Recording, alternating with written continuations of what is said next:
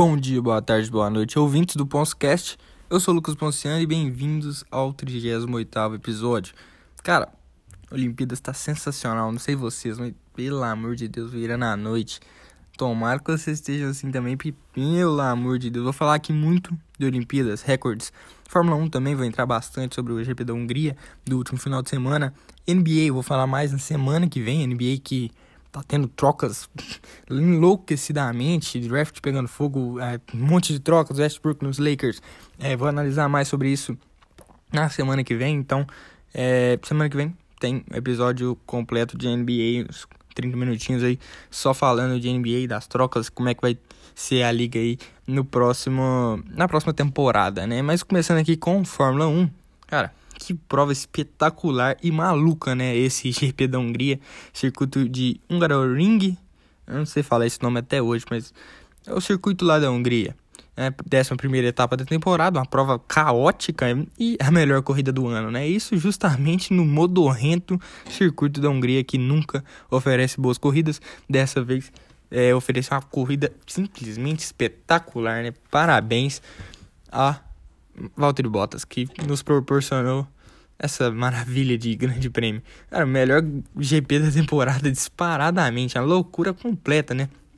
Antes ali da, da corrida, tava ameaçando a chuvinha ali, animando os telespectadores, mas melou o asfalto até, mas não continuou na nos próximos minutos, né? Não continuou durante a coisa toda, só deu uma melada no asfalto para dar aquela pegada nos pilotos e vacalhar o Hamilton, principalmente. É, começando com a volta 1, né, vou falar um pouco sobre alguns acontecimentos.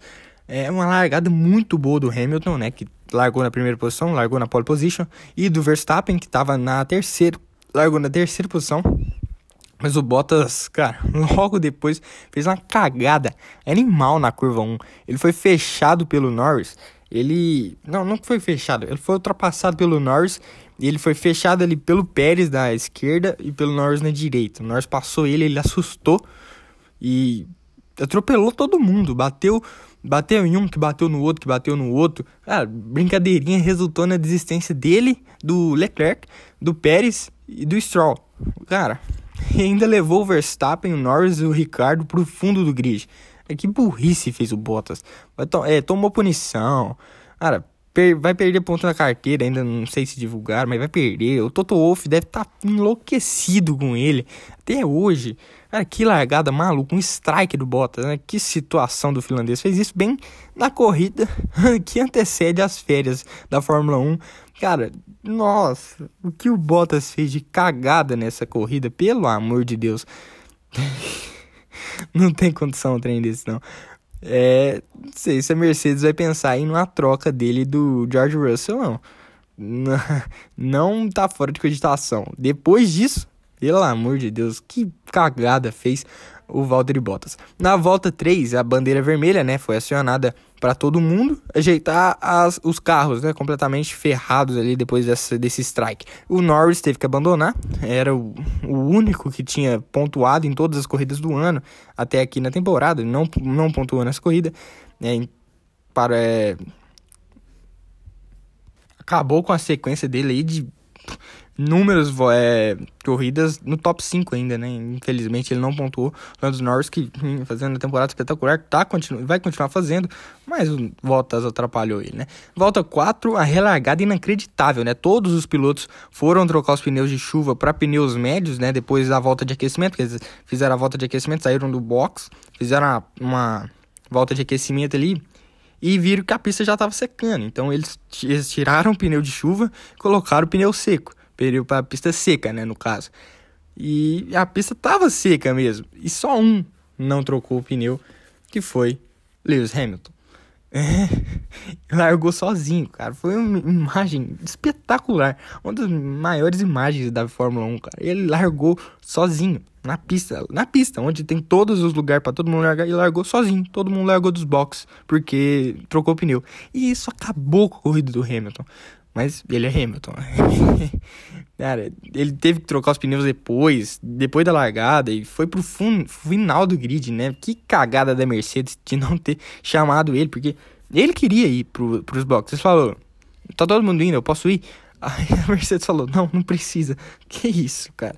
Impressionante. Na volta 6, o Esteban Ocon pegou a liderança de vez, né? Pela primeira vez na vida. Ele começou liderando e daí pra frente não largou mais. Na volta 14, ultrapassagem sensacional do Verstappen para cima do Mick Schumacher com asa móvel, né? Briga fortíssima pela décima posição. O Max tentou passar, escapou por fora, voltou, foi para fora. Cara, tocou o pneu no, no pneu do Mick. Finalmente passou, né? Legalmente, sem nada é, ilegal. Na volta 21, Hamilton parou, colocou pneus duros e foi embora, cara. Foi embora. O Verstappen fez igual, mas quando foi voltar para a pista foi travado pelo Ricardo e pelo Hamilton. E, cara, o Hamilton ultrapassou os dois na tranquilidade por fora, né? É, volta 32, o Hamilton ultrapassou o Tsunoda e assumiu a quinta posição. Ele já estava escalando o grid, mas foi uma excelente prova do japonês também.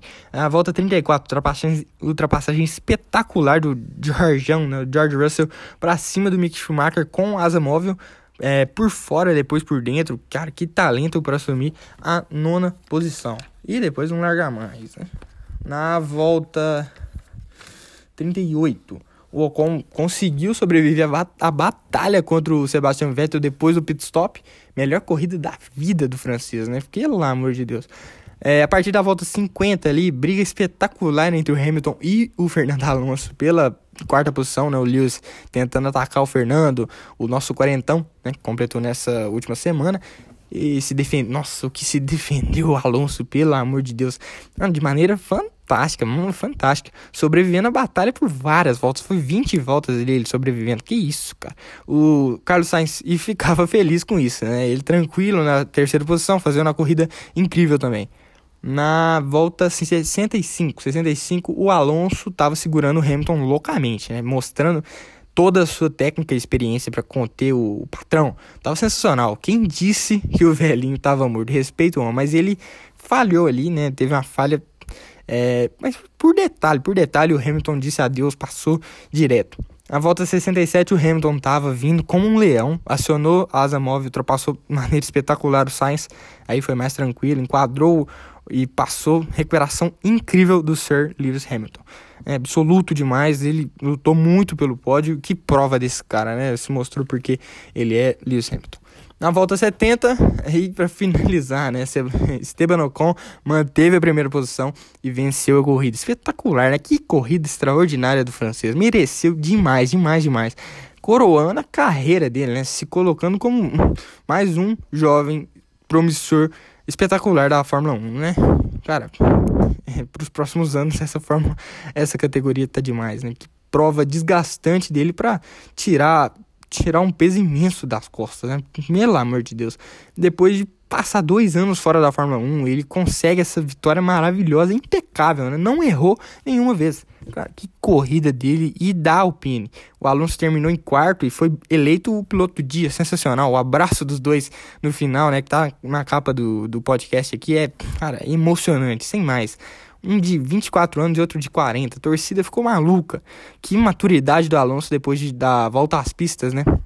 Inacreditável. Finalmente se dando bem com um companheiro de equipe. Ele que não costuma se dar bem com companheiros de equipe. Dessa vez se deu com um jovem e, cara, sensacional. Ele ajudou muito, mas muito, essa vitória do, do Ocon, né? Primeira vitória do Ocon na Fórmula 1. E que prova do Vettel, né? Velhinho também tava on, regular demais durante toda a corrida. Segunda posição para ele, que apertou demais o Ocon, mas não deu. É, vou falar da punição que ele tomou daqui a pouco. E o Hamilton é um absurdo, né? Que corrida dele depois da cagada que a Mercedes fez na relargada, não trocando pneus por por conta da não chuva. Isso acabou com o Lewis, mas ele reverteu tudo isso e abriu boa vantagem para o Ver, Verstappen na liderança do campeonato de pilotos, né? Oito pontos, se eu não me engano. E, cara, que uma corrida olímpica, né? Esse clima, nesse clima olímpico, uma corrida olímpica. O primeiro lugar ficou Ocon, seguido por Vettel, Hamilton, Sainz, Alonso, fechando top 5. Aí vem Gasly, Tsunoda, Latifi, Russell e Verstappen, fechando top 10. Raikkonen, Ricardo, Schumacher, Giovinazzi e Mazepin, que abandonou, fechou o top 15. E aí todos abandonaram Norris, Pérez, Stroll, Leclerc e Bottas. É, bem tenso, né? Mas, cara, que prova sensacional, que prova sensacional. Segundo pódio da carreira do Ocon, né? Primeira vez foi lá no GP de Sakir 2020 largou na oitava posição, sobreviveu à cagada do Bottas na curva 1. E, cara, foi um dos que sobreviveu, né? Conseguiu ir pra direita, ser esperto, ir pra direita, não ir com a turminha pra esquerda. Sensacional. E teve muita ajuda do Alonso, né? Que se não tivesse segurado o Hamilton por tantas voltas, o piloto inglês poderia incomodar o francês e talvez ter ganhado a corrida de maneira fantástica, né? O Alonso não se dava bem com nenhum companheiro, né? Parece que amadureceu no auge dos seus 40 anos. Que defesa para cima do Hamilton. E limpa ainda, né? Segurou o inglês por incríveis 20 voltas, salvou o Ocon e a Red Bull também.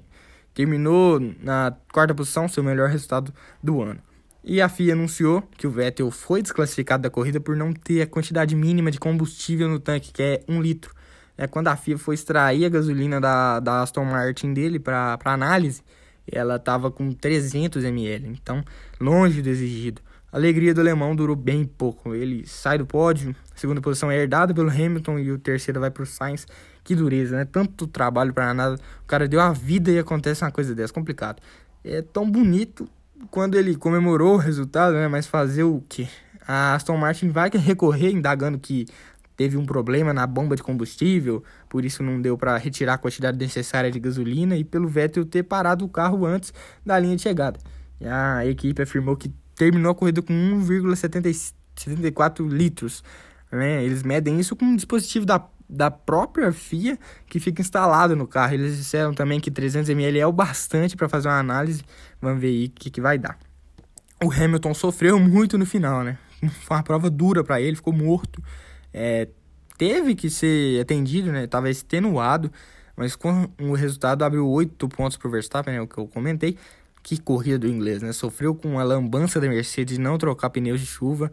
Resultou naquela histórica imagem do Hamilton largando sozinho ele teve que trocar os pneus só depois e escalou o pelotão apostando em pneus duros no final. Só ele conseguiria fazer isso, né? Excepcional. Sir é Sir, em dois GPs, ele tirou a vantagem de 32 pontos para o Verstappen e, a, e ainda abriu 8, né? Sensacional. Que campeonato, senhores. Que campeonato. É, Valtteri Bottas largou de segunda marcha, né? Aquela atrapalhada dele, largou de segunda marcha, perdeu a freada no fim da reta, travou o pneu e tcharam! Cara, que mambança desse cara. Deveria ter freado antes ali, depois da excelente largada do Norris ultrapassando o Valtteri, que se assustou com o Norris e o Pérez fazendo uma espécie de sanduíche nele. Com isso, ele foi punido com perda de cinco posições no grid da próxima corrida, o GP da Bélgica. E que lambança, né? Seus dias estão contados na escuderia alemã. O caderninho do Toto deve estar tá com alguns xizinhos no nome dele. O, a Red Bull, decepcionante, né? Mas foi tudo culpa do Bottas, é que fez um ótimo trabalho para Mercedes. Os dois carros austríacos sofreram muitos danos, principalmente no motor do Pérez, que não conseguiu nem correr, né? O carro do Max estava completamente tapado por silver tape. Impossível correr, duas corridas sem pódio é bem preocupante, mas não foi culpa dele em nenhuma das duas, né? Porém, aconteceu. É, é, é do jogo, é do jogo. O Russell finalmente conseguiu seu tão sonhado pontinho, né? Pela Fórmula 1, pela Williams. E não foi só um, né? Foi quatro pontos. Terminou no, na oitava posição com a treta do Vettel. Ele que correu muito bem, aproveitou todas as surpresas que aconteceram durante a corrida. Ele ainda ficou à frente do Verstappen, que ficou na nona posição, que sofreu com muitos erros no seu carro, né? Que emoção dele no fim, três anos para conseguir seu ponto. Mas ele já tinha conquistado pontos no GP de Sakir de 2020, pilotando pela Mercedes, aí terminando na nona posição. Latifi ficou na sétima posição e também pontuou pela Williams, conseguiu desviar do acidente e se deu bem. Dobradinha da equipe inglesa. O Ricardo e o Leclerc né, saem extremamente decepcionados da Hungria. Né? O Monegasco teria uma chance incrível de vencer se não fosse a batida. E o australiano viu sua moral cair ainda mais quando foi ultrapassado pelo carro remendado do Verstappen. Ele não deveria ter saído da Red Bull e ido para Renault e agora ter ido pra McLaren, né? Cara, se ele tivesse ficado. Imagine ele na Red Bull, cara, sensacional. Não, seria histórico. Mas ele preferiu sair, não quis tretas com o Max Verstappen e agora sofre isso e tudo. No Mundial de Pilotos e Construtores, cara, é emocionante, né? O Hamilton abriu boa vantagem na liderança, 195 pontos, seguido pelo Verstappen, 187. Aí vem o Norris, 113, Bottas, 108, Pérez, 104.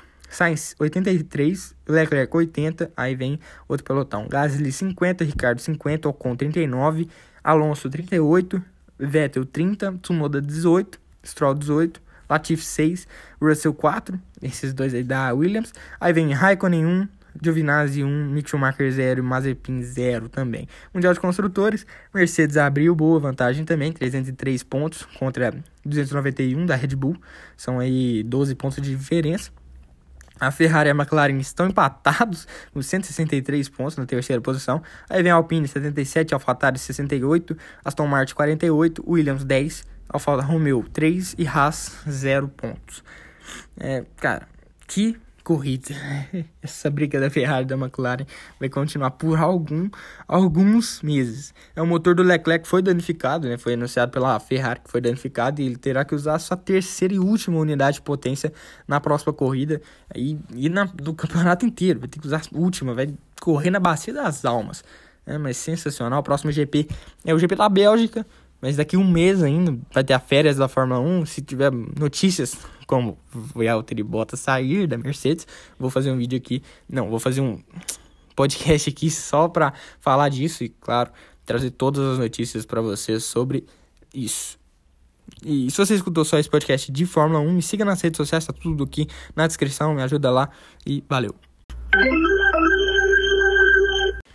Eu vou falar de Olimpíadas, né? Que é o que todo mundo tá falando, todo mundo tá vendo, todo mundo tá comentando, todo mundo tá assistindo. Né? Falar de Olimpíadas, agora todos, tudo sobre os Jogos Olímpicos. Cara, igualamos o recorde de 19 medalhas, né? Que espetáculo! 19 medalhas que a gente conquistou no Rio de Janeiro em 2016. É, então a gente bateu esse recorde e tá muito próximo de passar esse recorde. Né? O recorde de ouros é mais difícil. São sete ouros, a gente tem quatro por enquanto, faltam três. Então, mais difícil igualar, mas também muito possível, muito possível. Como também é muito possível a gente também bater o recorde de posição no ranking, que é 13º também no Rio 2016, que foi quando a gente contou com muito mais atletas, né? mais de 100 atletas do que a gente tem hoje lá em Tóquio. Então, é espetacular isso de de aumentar né, o número de medalhas, posição no ranking, número de ouros depois de uma Olimpíada que você faz em casa, é uma baita de uma é um baita de um presságio, né, que pode indicar aí que a gente vai se tornar uma nova potência, top 10, aí né, de, de quadro de medalhas, né? A gente tá nesse caminho, que é o que que o, todos os comitês é, querem fazer depois de uma Olimpíada em casa. Eles querem estabelecer um baita de um recorde por ter mais atletas, por ter mais atletas competindo, por ter mais atletas bons competindo. E depois, na próxima, eles já fazem, eles já ganham mais né? Já batem o recorde. E aí, daí por diante, é só alegria, é só elevando o nível cada vez mais. E tomara que isso aconteça aqui no Brasil, aqui com o Brasil. Do jeito que tá, provavelmente vai acontecer, mas a gente precisa aí de mais tempo. Tempo e os atletas ah, treinarem mais, treinarem melhor e essas coisas. É começando com o futebol, futebol feminino. As quartas de final, o Brasil empatou 0 a 0 com o Canadá. Canadá venceu nos pênaltis por 4 a 3 né? A seleção não jogou nada. A Pia mostrou um, um, jogo dela que eu não tinha visto ainda, que é ela sendo retranqueiraça, mas retranqueira de um jeito inacreditável, né? Foi culpada da eliminação, fez a cagada, fez cagada o jogo todo, né? Fez um trabalho ruim nos Jogos Olímpicos, não convocou a Cristiane, é, fez substituir fez substituições erradas nesse jogo contra o Canadá, escolheu o Canadá né, como um adversário, né, deixou os Estados Unidos de lado para escolher o Canadá, e o Canadá venceu o Brasil e venceu os Estados Unidos. Coisa impressionante. É, ela fechou o time, né? não quis atacar. Parabéns às meninas e a Marta, né? que não deve jogar mais a Olimpíada, fez história. A Pia precisa encerrar esse ciclo urgentemente, né? Depois do pior desempenho do Brasil nas Olimpíadas, porque já tinha ficado nas quartas, nas, tinha parado nas quartas de final, mas não por uma equipe que ela era contra uma equipe que ela era extremamente favorita, né? Porque a, o Brasil é a primeira vez que o Brasil é favorito é, numa eliminação, né? Porque nas outras quartas de final que a gente, eu não vou lembrar agora, que a gente foi eliminado, a gente é, claramente não era favorito. E essa foi a primeira vez que a gente foi favorito e não venceu. Né? o Canadá pode estar tá mostrando um futebol de alto nível agora, mas mesmo assim, é, antes do jogo todo mundo achava a seleção amplamente favorita e não venceu. É, para mim, o pior desempenho da história do Brasil nos Jogos Olímpicos, do futebol feminino, e a Pia precisa fazer uma renovação aí, né? Porque fala de renovação, fala de renovação, fala de renovação, e não acontece nada. É assim que funciona. No masculino, nas quartas de final, o Brasil venceu o Egito 1 a 0 né? Placar bem baixo pelo que foi o jogo. O Brasil dominou, estava em ritmo de treino, criaram bastante, mereciam mais gols. O Charleston e o Matheus Cunha foram decisivos no gol para dar a classificação, né? Jogaram muito bem, mas faltou o tempero, a crueldade, o punhal, né? Pra cravar o punhal e acabar com o Egito. É, mas passamos e o que importa é na semi. O Brasil empatou com o México 0 a 0 e venceu nos pênaltis 4 a 1 Jogo muito feio e bem pegado, né? 50 faltas o jogo todo. Pelo amor de Deus, tiveram boas chances dos dois lados, mas poucas. O jogo foi ruim. Deixaram para decidir ali nas penalidades e venceu quem tem mais qualidade. Né? O Santos salvou também, o México entrou na retranca, não jogaram nem deixaram jogar. E o Daniel Alves foi importante mais uma vez, medalha garantida. Agora é saber a cor, tomara que seja de ouro. Final, Brasil e Espanha no sábado, um jogaço de bola. É, começando com o boxe agora, falando do boxe. O primeiro uma explicação prévia sobre como funciona o boxe. Se você passa das quartas de final, você já tem medalha garantida, não tem disputa de terceiro lugar. Então, é, se você perde a semifinal, você já ganha a medalha de bronze. Tem duas medalhas de bronze distribu distribuídas aí é, para final, prata e ouro. Né? Então, se você perde a semifinal, você já ganha a medalha de ouro e por isso o Brasil já tem três medalhas garantidas. E antes da, da semifinal, que a Bia e o, e o Herbert ganharam, a gente também tinha três medalhas garantidas, no mínimo três de, de bronze. E agora são uma de bronze, né, com o Abner, e no mínimo duas de prata, com a Bia e o Herbert. Tomara que seja de ouro, a da Bia é amplamente favorita. O Herbert é mais difícil, mas também tem muitas chances de vencer. É, começando com as oitavas do peso leve, que é até 63 quilos, do Wanderson de Oliveira. Né? Ele venceu o Azanal da do Belarus, da Bielorrússia, por 3 a 2 né? Decisão dos juízes. Para mim, diver, e diversos especialistas, é decisão equivocada do juiz. O brasileiro controlou a luta, foi mais agressivo, teve a iniciativa, né? Foi mais contundente nos golpes, conectou mais golpes. Foi, teve uma potência maior de golpes, né? Ele conectou mais, foi mais forte, ele deu um knockdown ainda, ele derrubou o adversário, e venceu com mais tranquilidade do que os árbitros apontaram. É, merecia um 4 a 1 pelo menos. Nas quartas desse mesmo categoria, o Wanderson perdeu para o Andy Cruz de Cuba por 4 a 1 A luta bem dividida, mas venceu o favorito, atual, atual rei da categoria, né? O Andy Cruz é um dos melhores lutadores aí do peso leve dos últimos anos. É, então era amplamente favorito. O Wanderson, infelizmente, ficou pelo caminho, não venceu, não conquistou nenhuma medalha, mas, cara, sensacional que o Wanderson fez, né? Chegou às quartas de final do boxe, é, saindo ali de, não sei se 16 avos de final. Ah, sensacional. Cara, saindo do Brasil ainda, um país tão ruim, né, de investimento no esporte, o cara chegar nas quartas de final. Sensacional, né? Mas o, o Andy Cruz conectou mais golpes, foi mais preciso, mais ativo, teve iniciativa, mas valeu demais pro brasileiro. Chegou às quartas de final de Olimpíada, cara. Não é para qualquer um mesmo. O cara fez história, né? As quartas do peso pesado, que é até 91 quilos, o Abner Teixeira venceu o Aishaishi, não sei falar o nome, da Jordânia, é, por 4 a 1 Uma luta estilo rock balboa, né? Tomou pressão a luta inteira, no final arregaçou. O Jordaniano deu a vida no primeiro e início do segundo assalto e depois morreu. O Abner aproveitou e amassou a cara dele. É, depois partiu para cima no final do segundo assalto e terceiro round. Sensacional. Enfiou a porrada nele mesmo para garantir 4 a 1 na decisão dos juízes. As semifinais dessa mesma categoria do peso pesado, o Abner perdeu para o Julio Lacruz, também de Cuba, por 4 a 1 Esses cubanos aí estão é, fazendo uma Olimpíada sensacional, né? Foi uma luta muito dura, muito pegada, muito disputada. É, perdemos, infelizmente, mas deu bronze, top demais. Não era o que ele queria. O Abner, inclusive, ficou bem chateado. Depois ele mesmo disse é, mas tá excelente, né? Bem demais, um bronze, cara. O Abner que não era nem um pouco cotado para ganhar uma medalha, ele ganhou um bronze, cara, sensacional. Ele tinha, claro, tinha chance de ganhar uma medalha de ouro. Se chegou a uma semifinal, ele tem plenas chances de ganhar e ganhar a semifinal e vencer também a final. Tem plenas chances, ficou entre os quatro melhores da sua categoria. Então, cara, que é do peso pesado. Peso pesado é uma das categorias mais difíceis é, da luta, né? Tanto no MMA, tanto no jiu-jitsu, tanto no boxe. Então, eles foram, porra, é a competição excelente, né? excepcional que o Abner fez.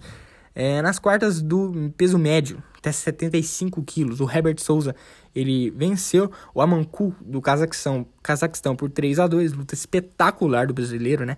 Foi mais eficiente que o adversário, ele tinha mais maior, o adversário tinha maior volume de golpes, mas com pouca eficiência. É ao contrário do Herbert, que tinha vantagem nas esquivas ali, conectando mais golpes, contra-atacando, o adversário mesmo, mas a luta foi definida no terceiro round ali, porque o Herbert definiu a luta no terceiro round, que estava muito disputado no primeiro e segundo, e ele acabou com o duelo no terceiro round.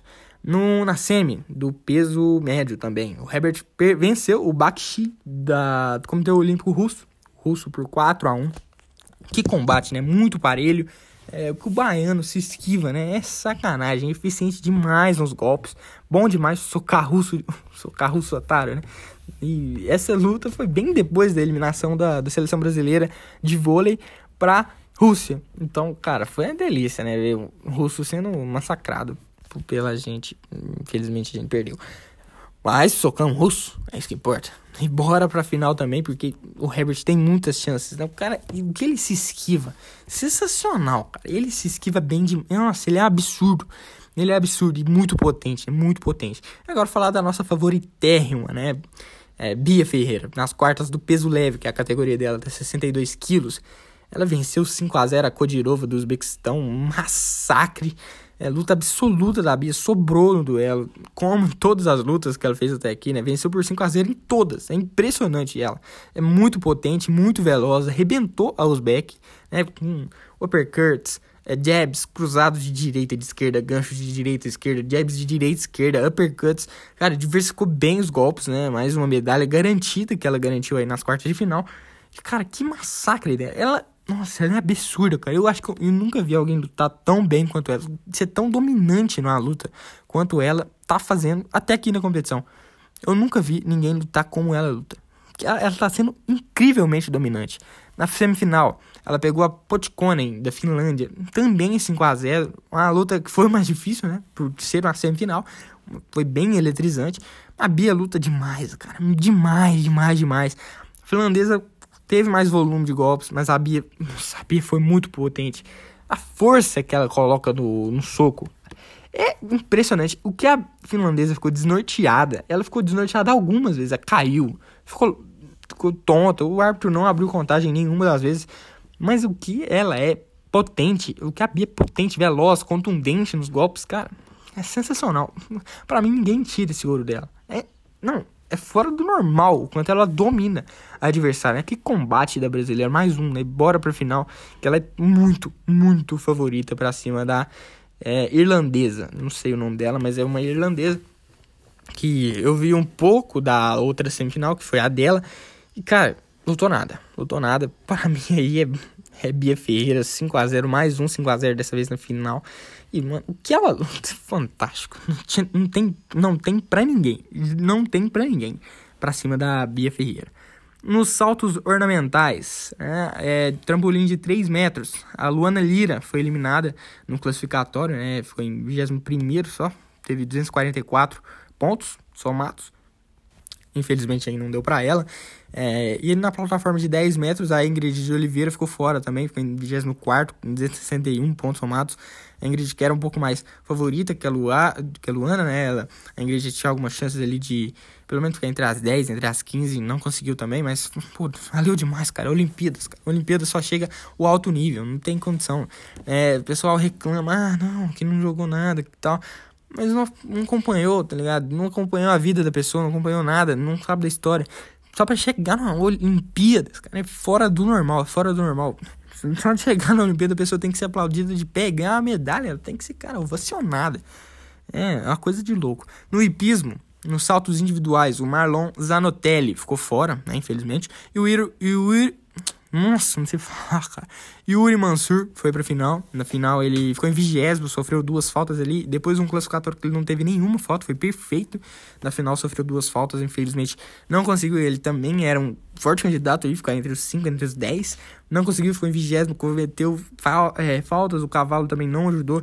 Mas, cara, tranquilo, tranquilo. É, agora tem chance no equipes, né? No equipe, o hipismo de equipes, saltos de equipes. É, vamos ver se vai conseguir. O Brasil é um, um bom candidato aí nesses esse hipismo de equipes. No atletismo, agora é a sequência absurda de atletismo, né? Revezamento 4x400. É... Nossa, eu não notei se é feminino ou masculino. Que merda. Acho que é misto. É, ficamos em sétimo. uma, 8 minutos, 15 segundos, 89 centésimos, o recorde sul-americano. Infelizmente a gente foi eliminado, mas bateu um recorde, né? Espetacular. Arremesso de peso, a Geisa Arcanjo ficou fora, ficou em 15 na bateria dela, é, 16 metros, um pouquinho mais. E o Darlan Romani, nosso grande, nosso gigantesco Darlan Romani, nosso último romântico na tela, junto com o Gabriel Medina, junto com o Alisson dos Santos. É, nosso Darlan Romani foi, se classificou para a final, anotou a marca ali de 21,31 metros. Na final ficou em quarto, cara. Quarto espetacular que fez o Darlan Romani, que ficou em quarto lugar, cara. Quarto melhor do mundo no arremesso de peso. Ele fez 21,88 metros, arremessou a bola, né? Cara, melhor marca do ano dele. Valeu demais, cara. Valeu demais. Ele teve um ciclo terrível. É, o ciclo olímpico terrível. Não tinha onde treinar. É, treinava num, na, é, num lugar de construção, cara. Ele não tinha onde treinar. O técnico ficou preso. Não podia sair do, de Cuba. Técnico dele ele não tava tudo fechado, ele não tinha onde treinar. Cara, espetacular o que ele fez. Ele pegou Covid, a família dele inteira pegou Covid. E o cara conseguiu ser quarto melhor na categoria. Que espetáculo! Ficou um detalhe do pódio, 20 centímetros ali do pódio, mas quarto lugar, espetacular, cara. Espetacular o que fez. O Darlan Romano merece muitos aplausos, merece ser ovacionado, cara que fez do Darlan Romano é inacreditável. Tomara que esteja em Paris 2024, esse ciclo menor de três anos. Tomara que esteja, tomara que arrebente mesmo. Consiga esse pódio que ele sonha tanto. Ele ficou muito triste depois, mas, cara, o que ele fez, a história desse cara é fantástica. No salto triplo, Anúbio Soares ficou fora, né? saltou ali 14 metros.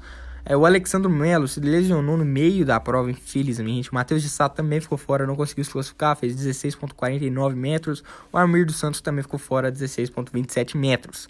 No 400 metros com barreira, esse aí, esse aí é coisa de louco, né?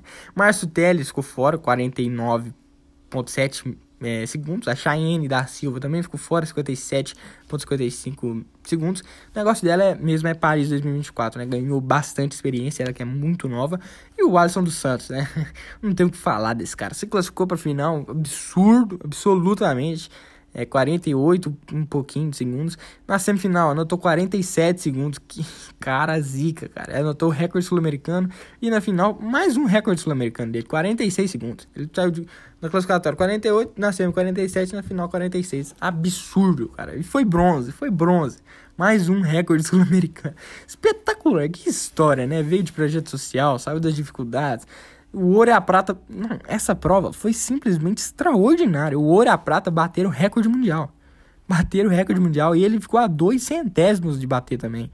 Do antigo recorde mundial, que agora é do norueguês. Espetacular. É, que nível de prova, né? E esses dois caras que vão continuar aí por anos. O Alisson dos Santos tem 21 anos. 21 anos. E esses dois também têm 25, 20, pouco mais de 25. Também vão continuar. Esse duelo vai cara, extrapolar. Sensacional que foi essa prova, né? Que nível. O Alisson seria ouro em 2016, com esse tempo que ele fez. Cara, e foi o mais novo da prova. Sensacional, cara. Esse cara vai dominar ainda mais o mundo. Que cara espetacular. Gente fina, humilde. Cara, maravilhoso, muito engraçado, gente finíssima. Cara, fantástico esse Alisson dos Santos. Eu queria ser amigo desse cara. Um cara legal. É, no 3 mil metros com obstáculos, Altobelli da Silva ficou fora. É, ficou muito bravo, né? Ficou muito nervoso. Ele falou que ele foi um cara da, da treta, né? Que tava no hotel, não tava na Vila Olímpica ainda. E tinha um pessoal é, atleta que tava fazendo música. É, fazendo música, não, tocando música no quarto, tava atrapalhando ele dormir. Ele ficou bem bravo, postou nas redes sociais. E agora na, na prova ele não conseguiu se classificar, né? Ficou bem chateado reclamou, né? Falou que treina, treina, treina, treina. E quem não treina menos que ele consegue se classificar, mas a vida é assim, né? A vida é assim, tomara que esteja em Paris. É, a Simone Ferraz ficou fora também, fez um pouco mais de 10 minutos.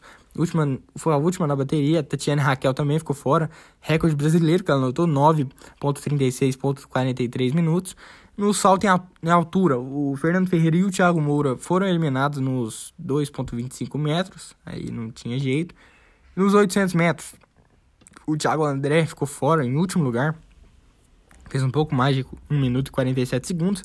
No 100 metros com barreira, Ketley Batista ficou fora, 13,4 segundos. É, o lançamento de disco, Fernanda Martins ficou fora, 57, um pouco mais de 57 metros que ela lançou. Andressa de Moraes ficou fora também, um pouco mais de 58, um pouco menos de 59 metros. A Isabela da Silva fez história, né? É, a maior marca dela na, no classificatório foi 61,52 metros. Se classificou na Bacia das Almas, ele foi a última. Teve que só torcer na última rodada. E é a primeira vez do Brasil na final da modalidade, né? No lançamento de disco. É, cara, sensacional. Ela fez 60.39 na final e ficou em 11 lugar, mesmo assim, cara, chegou na final. Extraordinário. No salto com vara, esse aí também sucesso, né? Augusto Dutra ficou fora, não conseguiu saltar os 5,75 metros. E o Thiago Braz, é sensacional, se classificou é, com 5,75 metros que ele pulou. E na final, o máximo que ele conseguiu pular foi 5,87, né? E foi bronze, cara. Foi bronze na Bacia das Almas também. Melhor marca da temporada ele anotou. Espetacular. Que prova do brasileiro, que história, né? Teve um ano difícil e conseguiu ser bimedalhista olímpico. Foi ouro no Rio 2016, ressurgiu. Ele praticamente tinha largado é, o esporte depois de 2016, se deslumbrou com o ouro. Ele mesmo falou isso. Né? E agora conseguiu se. Com, é, um investimento do Neymar, que ele inclusive disse, é, não sei se é verdade, mas eu acho que, acho que é. é do Neymar, ele conseguiu é, se estabelecer e dar a volta por cima e ser bronze em Tóquio. Ele que tinha é, os dois da frente dele, cara, é o, o, sueco e um americano, acho que é um americano. Não, não tinha como bater os dois, não tinha como. O sueco é extraordinário. O que o sueco salta foi um pouco soberbo ali na hora de quebrar o recorde, né? que ele já tinha ganho ouro e tentou quebrar o recorde, que ele já tinha, ele tinha mais três chances e tentou quebrar o recorde mundial. O recorde mundial que era de 6 e 19, que era dele mesmo, mas ele queria quebrar nas Olimpíadas e estabelecer um novo recorde olímpico, que o recorde olímpico até agora é do Thiago Braz, 6.03 metros que ele estabeleceu no Rio 2016. E o sueco quis bater logo o, o outro, quis bater o mundial dele mesmo. E aí ele botou lá a marca de 6 e 19, só tinha três chances, não conseguiu. E o recorde olímpico continuou com o Thiagão. Aí sim. Mas o, francês, que é o Lavillenie, que era o principal ali, é competidor do Thiago, ele, cara, tava machucado na final. Chegou machucado, tornozelo inchadaço e não conseguiu saltar. Isso deu bem sorte pra gente. Ele que foi um rival dele em 2016, foi rival agora tava machucado, não não deseja isso pra ninguém, mas ajudou a gente, né? E tomara que esteja em Paris, né? Vai estar diante do público. Tomara que perca diante do público. Vai perder é, é, com o público contra, perder sem público e perder com o público a favor. Seria barba, cabelo bigode, né? No salto em distância, o Alexandro Melo, o Samori Fraga e a Eliane Martins ficaram fora, não foram pra final. Os 100 metros rasos, né? Que será que seriam os novos Usain Bolt, que infelizmente não é, se aposentou né, na última Olimpíada não conseguiu, não foi para essa. Rodrigo Nascimento ficou fora, o Felipe Bard ficou fora e o Paulo André Camilo foi, se classificou para final, para semifinal, perdão. É, na semi ele anotou um tempo maior que anotou na, no classificatório e ficou fora da final, infelizmente, mas é o melhor resultado na modalidade desde 2004. É, não lembro com quem, mas espetacular. Os 400 metros rasos, o Lucas Carvalho e a Tiffany Marinho ficaram fora, não conseguiram se classificar. Nos 200 metros rasos, Ana Carolina Azevedo, Vitória Cristina Rosa, Jorge Vides, eh, Eldemir Júnior e o Lucas Vilar ficaram fora, não conseguiram se classificar. O Jorge Vides foi o que mais chegou perto, mas não foi, ele ficou em quarto na bateria. É, nos 1.500 metros rasos, o Thiago André não conseguiu se classificar, ficou em 13º na bateria. Lançamento de dardo, a Jusilene Lima e a Laila Ferrer não conseguiram se classificar. Nos 110 metros com barreira, Eduardo Rodrigues não se classificou. É, o Gabriel Constantino e o Rafael Pereira se classificaram para a semifinal. É, na semi, os dois não conseguiram, não conseguiram ir para a final, mas, cara, já fizeram história indo para 110 metros com barreiras, que é uma prova dificílima, muito, muita explosão e muita agilidade, né? É, conseguiram ir para semifinal, fizeram uma baita competição. Revezamento 4 por 100. O feminino e o masculino não se deram bem, ambos ficaram em quinto lugar na bateria, né? Mas o masculino ficou mal, né? Ele ficou bem, bem aquém do esperado. Era esperado o masculino aí é, ocupar, pelo menos, ir para final, disputar é, um pódio, pelo menos, mas é, não conseguiram, infelizmente. A Marcha Atlética, o Caio Bonfim, ficou em 13º, muito aquém. É, a Marcha Atlética é aquela que dá aquela reboladinha, sabe? É, de 20 km. mas o Caio Bonfim não conseguiu, ficou 13 terceiro, muito aquém, tinha chance, tinha muita chance, mas ficou só em 13 terceiro, ele, ele foi quarto no Rio de Janeiro, né, e ficou a pouco do, do pódio, não conseguiu. Matheus Correia foi em 46 e o Lucas Mazo foi desclassificado. No decathlon, que a gente contou com o Felipe dos Santos, decathlon que, é, que tem 10 provas diferentes de atletismo, o cara tem que se provar ser o mais completo de todos. No 100 metros, ele fez 10, pouco mais de 10 segundos, anotou 950 pontos. Salto em distância, anotou 905 pontos no arremesso de peso, anotou 700 pontos. Salto em altura, que ele, ele no salto em altura, ele se, ele se destacou, né? 2.02 metros que ele saltou, 800 pontos. No 400 metros, 800 pontos. 110 com barreira, 900 pontos. Lançamento de disco, 663 pontos. Salto com vara, 790 pontos. Lançamento de dardo, 656 pontos. E 1.500 metros, 604 pontos. Ficou em 18º lugar, com um total de 7.880 pontos. Não conseguiu é, ficar entre os melhores. Mas, cara, ele já conseguiu se classificar para todas as provas, né? Porque cada prova eliminava um pessoal. Já conseguiu se classificar para as 10 provas. Então, já foi um baita resultado. Agora, pulando para natação é, que teve poucas provas, né? Porque é, já acabou na primeira semana e eu, eu, fiz o podcast na quinta-feira. Nos 50 metros livre feminina, a Etienne Medeiros ficou fora. É, fez um tempo abaixo do esperado para ela. Ela que era uma das grandes candidatas a pelo menos ir para final, não conseguiu. E no 1500 metros livre masculino, Guilherme Costa, o cachorrão, ficou fora também, fez um pouco mais de 15 minutos, um tempo bem abaixo. Revezamento 4 por 100 medley, que é aquele que tem é, só homens, né? Mas é. Como é que fala? Diferentes, né? Cada, cada troca um, nada um estilo. O livre, o, que é o livre é o crawl, o peito, borboleta e costa. Né? E a gente foi desclassificado por uma queimada na largada do Felipe antes da chegada do Guido. Uma pena, né? Tínhamos feito um excelente tempo. É, que a gente era um dos grandes candidatos também, mas a gente não conseguiu, a gente foi desclassificado, infelizmente. Os 50 metros livres, esse aí do Bruno Frato, sensacional, né? Que ele fez 21,6 é, segundos na semifinal, terceiro melhor tempo geral, o melhor tempo dele no ano, e na final quebrou o melhor tempo dele no ano também, 21,57 segundos. Na final, bronze pro Brasil, espetacular. Né? Ele largou muito mal, mas se recuperou e ficou a dois centésimos da prata, né? Merece demais. Uma prova sensacional dele, uma superação incrível que ele teve né, nos últimos anos. Ele tem uma história sensacional, né? Busca isso desde 2012, quando ficou a centésimos do pódio olímpico e bateu na trave depois de, de frustrações em Londres né, e no Rio o sonho dele finalmente se realizou, né? A montanha foi grande, mas chegou ao fim, que emoção, sensacional. Coroando sua carreira, né? Nunca foi o mais alto, nem o mais baixo, e provou que isso não importa. Mas ele só não ficou a, com a prata porque o Manadu, o francês, é gigantesco, né? E tocou antes na parede, porque senão era prata pra gente. Mas o bronze já tá excelente, né? E a esposa dele foi importante demais para isso, a Michelle Lenhart. É, tava lá, é, ajudou muito ele, aquele beijo no final depois que ele conquistou a medalha foi sensacional. Foi uma das imagens das Olimpíadas.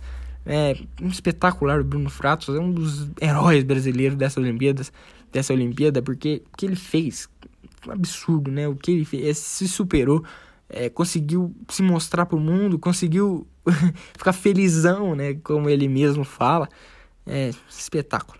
No vôlei de praia a gente foi bem aquém, né? O Evandro e o Bruno se classificaram em primeiro no grupo E venceram a, os poloneses por 2 a 1 Ana Patrícia e Rebeca também se classificaram com o melhor terceiro lugar, terceiro eh, lugar do grupo E. Também venceram, perderam para 2 a 1 para os Estados Unidos na, na último, última rodada. Nas oitavas, Ana Patrícia e Rebeca eh, venceram as chinesas um jogo mais tranquilo. A Agatha e Duda perderam para as alemãs por 2 a 1 foram eliminadas, eram grandes favoritos, perderam no detalhe, cara, no detalhe, foi 16 a 14 no tiebreak. É, infelizmente não deu. Era elas que são o número um no ranking. Então não falta apoio para elas. São o número um no ranking. O Brasil não tá é, mal servido. É, elas que perderam um detalhe ali. Foi por pouco. O Evandro e o Bruno perderam também nas oitavas. 2 a 0 para os letões. Foram eliminados. Eram grandes favoritos também. Faltou vibração. Mas já é uma superação vendo que o Bruno foi internado com Covid pouco tempo antes dos jogos. É grande surpresa. Ali, os letões jogaram demais. Deu tudo certo para eles é, no jogo. O Alisson e o Álvaro venceram os mexicanos por 2 a 0 Uma vitória fácil. Jogaram bastante. Jogaram muito. Nas quartas, Ana Patrícia e Rebeca perderam para as Suíças por 2 a 1 foram eliminadas, também eram grandes candidatas, mas foi um jogão. No detalhe também, quem errou menos venceu e não foram as Suíças. E o Alisson e o Álvaro foram eliminados para os mesmos letões que eliminaram o Bruno e o Evandro, também por 2 a 0 os brasileiros não jogaram bem, né? Erraram demais, perderam mentalmente também. Os letões, que letões chatos, né? Primeira vez na história que o Brasil não medalha no vôlei de praia. Esperávamos bem mais, é né? o pior momento do vôlei de praia na história, né? Desde Atlanta 1996, quando o vôlei de praia foi introduzido nos Jogos Olímpicos. É, infelizmente não conseguimos medalhar primeira vez na história, mas tenho fé que a gente dá a volta por cima aí na modalidade. No vôlei de praia, de quadra, perdão, começar com o feminino, na última rodada ali, penúltima rodada da fase de grupo, vencemos a Sérvia por 3 a 1 um jogaço, sofreram é, algumas vezes, a gente sofreu com, algumas vezes com as Sérvias, né, principalmente com a Boskovic, marcou mais de 30 pontos na partida, mas o Brasil dominou, aproveitou o talento, a força do elenco, né, para vencer o jogo e se classificar às quartas de final. Roberta, Tandara e Carol foram essenciais na partida. É, venceram também o Quênia na última rodada, 3-0, fácil, massacre brasileiro para manter a liderança do grupo e é invisibilidade, né? Mas que legal, né, ver um time africano assim jogar duro vez ou outra com o Brasil, né? Elas que estão tentando evoluir o esporte no país, é máximo respeito das meninas com as kenianas, né? jogando com seriedade, jogando com vontade, jogando para ganhar mesmo, para ensinar elas, né? Elas que têm um treinador brasileiro, não vou lembrar o nome dele agora, não sou muito ligado aí no vôlei, Tô tentando me ligar agora, né? Porque, cara, tô gostando bastante de vôlei. Mas eu não lembro o nome do treinador do Kenya agora, mas ele é brasileiro, fez história no Brasil, foi pro Kenya, aceitou um desafio e tá ensinando as kenianas. Estão jogando bem, estão forçando bem, estão conseguindo fazer frente ao Brasil algumas horas. Mas, cara, é importante isso. Né? O, vôlei, o voleibol se disseminar por mais continentes. É, nas quartas, o Brasil venceu o Comitê Olímpico Russo 3 a 1 Cara, que partida espetacular, velho. Que partida espetacular. É, Carol Gataz e Fegaray atacando de uma maneira excepcional. A Carol Gataz que veio durante o jogo, né? Entrou durante o jogo. Fez muita diferença. Ela marcou mais de 10 pontos, se não me engano. Mais de 15 pontos, acho que 16. Não vou lembrar agora. E a Fegaray também, excepcional, né? Que joga a Fegaray, é sacanagem.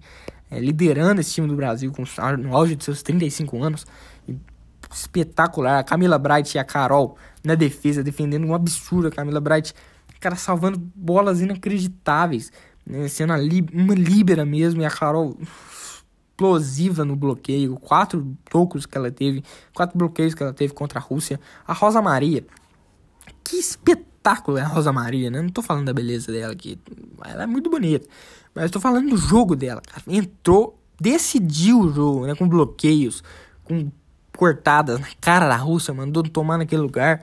Nossa, espetáculo, colocou fogo no jogo, entrou e decidiu, né? Mostrou que não é só beleza, né? Joga pra caramba, joga pra caramba. Rosa Maria, espetáculo que ela fez, ela decidiu o jogo, decidiu o jogo.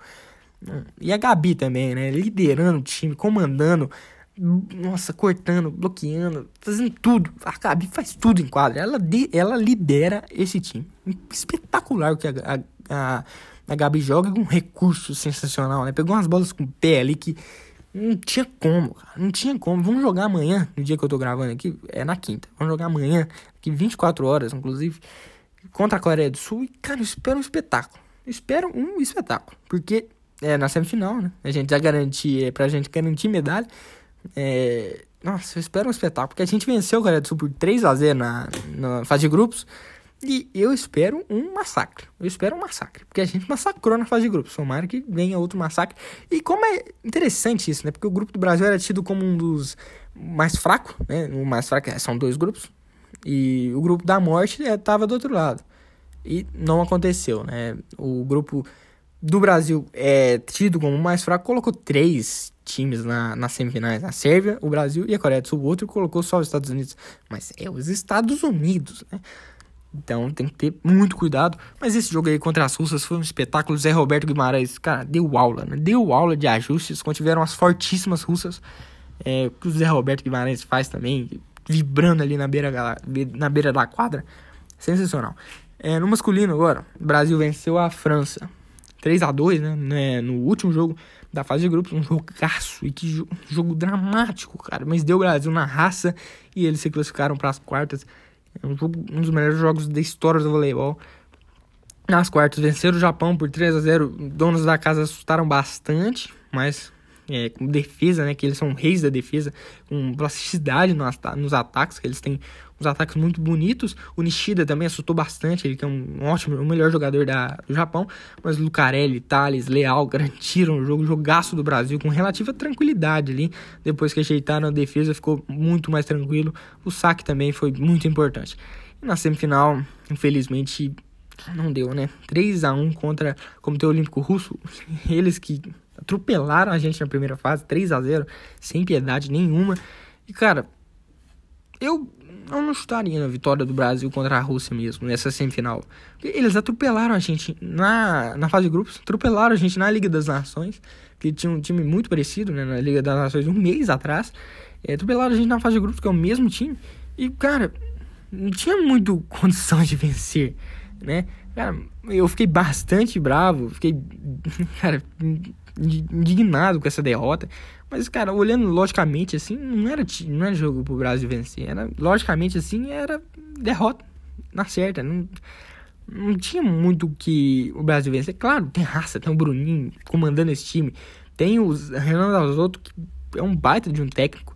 Mas, cara, olhando logicamente assim, a chance de o Brasil vencer era pouca, era pequena olhando aí para a técnica dos dois times, né? O primeiro e o terceiro sets foram muito bem do Brasil, né? O Douglas, o Wallace, o Leal, o Lucão, o Bruninho, o Lucarelli jogando muita bola. O Douglas vindo do banco, inclusive, colocando fogo no jogo, principalmente no quarto set.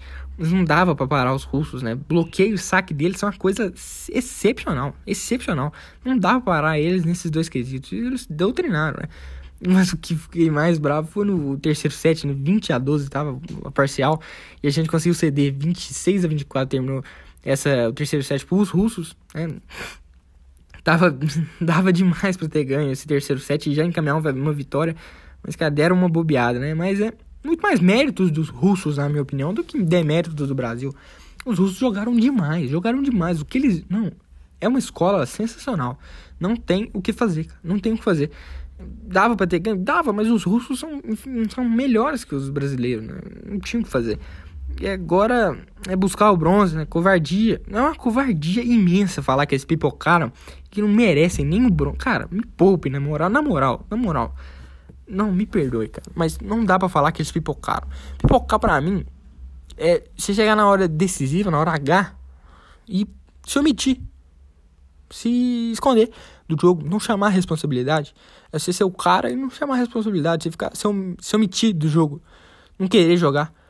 E não foi isso que os brasileiros fizeram. Não foi bem longe disso. O Brasil, cara, jogou com sangue até o final.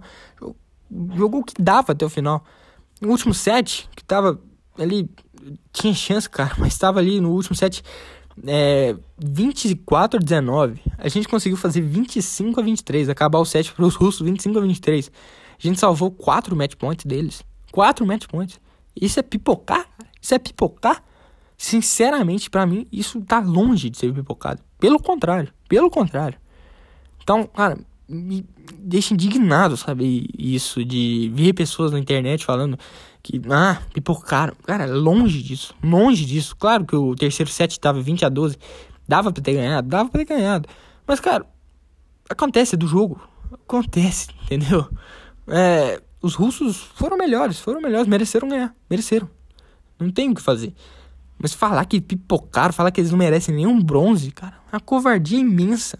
A maioria desse povo que fala isso nem assiste vôlei. Nem assiste, não sabe dos jogadores que tem na seleção brasileira de vôlei. Então, cara, me deixa indignado isso. Me deixa indignado, porque os caras não sabem o que eu tô falando. Eles acham que são Pelé do vôlei pra falar um trem desse. Eles falando, parece que eles são uns caras. Pelé. Vai lá, Brabão. Vai lá ver o que você consegue fazer. Cara, eu fico indignado com isso. Eu fico indignado. O cara fica criticando a pessoa e o cara não consegue fazer um vigésimo do que ele faz. Então, cara, é impressionante. Eles ficam criticando a pessoa que não teve culpa, cara. Eles jogaram bem, jogaram, deram a vida, mas os russos jogaram melhor. Não teve o que fazer, não teve. Foi o efeito que deveria fazer. Eles fizeram o que dava. Então, cara, eu fico indignado com o pessoal que vem encher o saco, vem cagar regra. Falar que, ah, não jogaram nada, é, não, pocaram. Não, não tem condição, tá Não tem condição. Na disputa pelo bronze, cara, vou torcer demais pelo bronze. Vou torcer demais pelo bronze. Porque, cara, medalha é medalha. Medalha é medalha. Medalha é medalha. Medalha vale muito, muito. Vale muito, vale demais. Eu vou torcer demais pelo bronze. Vai ser contra a Argentina, inclusive. A Argentina, irmão. A Argentina é, é rodo. A França venceu a Argentina 3 a 0 vai disputar a final com o Comitê Olímpico Russo. Vai ser um jogaço de, de vôlei.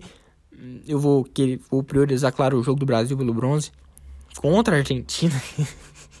a disputa pelo bronze é contra a Argentina. Então, tem como perder, né? Mas sensacional esse jogo. Tomara que a gente vença. Porque perder pra Argentina, pelo amor de Deus, na Argentina não dá. Tô brincando aqui, mas claro, torcer demais e tomara que a gente saia vitorioso dessa aí. No tênis, falar um pouco do tênis. O simples masculino, o ouro ficou com Alexander Zverev, o alemão. A prata ficou com o russo Karen Kachanov. O bronze ficou com Pablo Carreno Busta, o espanhol. E incrível Djokovic, né? Incrível Djokovic. É, eu falei que na semana passada que ele perdeu pro Zverev na semifinal. Tava de 22 jogos sem perder. E já perdeu na semi do simples, no bronze, que perdeu pro, pro Carreno Busta. E na semi de duplas mistas, né? Cara, espetacular. espetacular o quanto é imprevisível as coisas, né? Todo mundo esperando que ele ia fechar o Golden Slam esse ano, fechar as Olimpíadas e fechar o US Open no próximo mês. E, cara, como é surpreendente o tênis, né? É sensacional isso, é sensacional. É, queria, eu tava torcendo pro, pro Djokovic quebrar essa marca, né? Porque eu gosto de novas marcas, novas conquistas, novos recordes. Mas não deu, infelizmente não deu. Eu tava esperando esse Golden Slam dele, não aconteceu. Ele, mas ele, ele ficou bem irritado, né? Ele ficou bem irritado. Deu uma pistolada, deu uma pistolada aí nos dois jogos, perdeu a cabeça. É, e não quis jogar a, o bronze de semis duplas com a, a Stojanovic. Ele desistiu do bronze, abandonou a Stojanovic, que nunca havia passado de um segundo round de Grand Slam, né? Legou, ele legou lesão no ombro aí, mas com certeza foi aspecto mental ele não queria mesmo, estava é, sofrendo uma pressão grande, mas claro, ele é o Djokovic, um dos maiores da história do tênis, então a gente não pode atacar ele por isso, obviamente. Mas abandonou a Stojanovic, né? Abandonou ela, poderia conquistar o seu maior título da carreira, esse bronze. É, não aconteceu. O Carreno Busta ficou com bronze, né? Que fez uma história, venceu o Djokovic por 2 a 1 na, na, no bronze. Que jogo fez o Carreno Busta e que jogo fez o Zverev contra ele e contra o, o Kachanov na final. O Zverev, ele tá espetacular. Venceu 10 dos últimos 11 games contra o Djokovic na semifinal. 10 dos últimos 11 games. Cara, absurdo. E ele é só número 6 do ranking. Vai subir com... Eu não sei se conta, as Olimpíadas conta pro ranking ATP. É, sinceramente não sei. Mas, cara, tomara que conte, né? Porque ele, para mim, é um dos melhores da Next Gen, né? Ele, o Tsitsipas e, para mim, os dois. Dois brigam ali tete a tete, os dois. Que Zverev e o Tsitsipas são absurdos, absurdos. O grego e o alemão. É fantástico fez o Zverev, né? Conquistou seu maior título da história. E, cara, que ele ficou feliz, né? Foi muito feliz com esse título de, de, de Olimpíadas, esse ouro. Muito, muito bacana, muito bacana mesmo. O Djokovic falou que vai jogar Paris 2024. Vamos ver aí. Ele gosta muito de servir a Grécia, a Sérvia, perdão. Tomara que vá mesmo. É, no simples feminino, o ouro ficou com a Belinda Bentite, que, ela, que venceu a dupla brasileira feminina nas semifinais de duplas, né? Ficou com a Suíça Bentite. A prata ficou com a Vondrousova, a, da República Tcheca, e o bronze ficou com a Svitolina da Ucrânia. Duplas mistas, o com Andrei Rublev e Anastasia Ploviontchenkova, do Comitê Olímpico Russo. A prata também ficou com o Comitê Olímpico Russo, Alan, Aslan Karatsev e a Helena Vesnina. O bronze ficou com os australianos é, Ashley Bart e John Pierce, que venceram o WO na disputa do terceiro lugar. A duplas masculinas, o Mate Pavic e o Nicole Mektic venceram, é, conquistaram o ouro pela Croácia. O prata também ficou com a Croácia, com o Marin Silic e o Ivan Dodic. O bronze ficou com Michael Venus e Marcus Daniel da Nova Zelândia. O Mektic e o Pavic que levaram o ouro nas duplas masculinas. Né? Então o Marcelo Melo e o Marcelo Demoliner, que perderam para eles na primeira rodada, perderam para os campeões, né? Imagina se tivesse ganhado. É, acho que viria uma medalhinha aí pra gente, hein? Acho que viria uma medalhinha gente, mas sonhar, né? Sonhar, nunca desistir, ter fé. Por fácil não é. Nem vai ser, mas hum, não custa sonhar. As duplas femininas aí é sensacional, né? Sensacional, espetacular. O ouro ficou com a Bárbara é, Kretkova e a Katerine Sinekova, da República Tcheca. A prata ficou com as suíças Belinda Betit e a Vitória Golubic. E o bronze ficou com, elas, né? As meninas espetaculares. Luísa Stefani e Laura Pigossi, do Brasil. Esse bronze com gosto de ouro, com muito gosto de ouro. Venceram as, a Veslina e a Kudurmetova do Comitê Olímpico Russo por 2 a 1 na no disputa pelo bronze. Parceria de 4 6 6 4 11 9 no tie break. Que jogo sensacional contra as favoritas russas, muito favoritas contra, contra as brasileiras, muito favoritas. Uma recuperação extraordinária das duas. Extraordinária, que começaram bem nervosas, bem nervosas mesmo.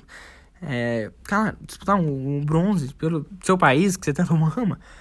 É, poder entrar na história, né, cara? Começaram bem nervosas. Colocaram, mas, cara, o que elas colocaram de pressão depois do primeiro set? Pressionaram muito as russas.